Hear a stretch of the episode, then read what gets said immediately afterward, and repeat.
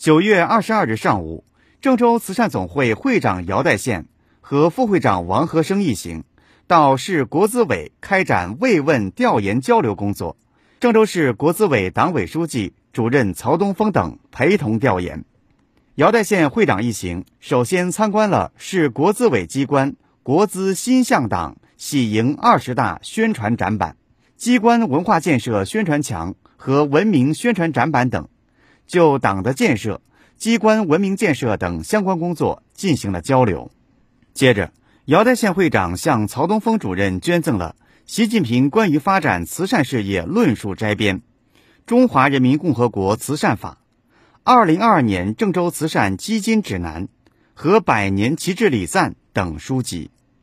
在随后举行的座谈会上，曹东峰主任详细介绍了一年来国有企业的生产经营。国企改革和党的建设以及慈善帮扶等工作情况，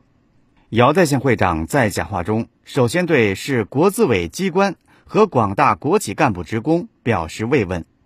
对市国资委一年来在国企经营、改革、党建，包括班子建设等方面取得的成绩表示十分赞赏，称赞为领导班子强、改革力度大、发展前景好，同时。对市国资委重视慈善捐赠和帮扶工作取得的成效给予充分肯定。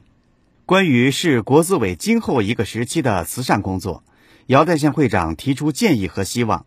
一是认真学习习近平同志关于发展慈善事业的重要论述，进一步提高政治站位，提升慈善意识，增强做好慈善工作的使命感、责任感；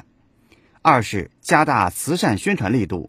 让国有企业和干部职工了解慈善的法律政策规定和要求，营造良好的慈善氛围。三是精心谋划组织，广泛开展动员活动，引导机关和所有企业员工积极踊跃参与慈善捐赠活动。四是加强党对慈善事业的领导，建立有效激励机制，为慈善事业健康发展提供强有力的组织保证。同时，要设身处地关心企业困难职工，支持国资委联系帮扶的新农村建设。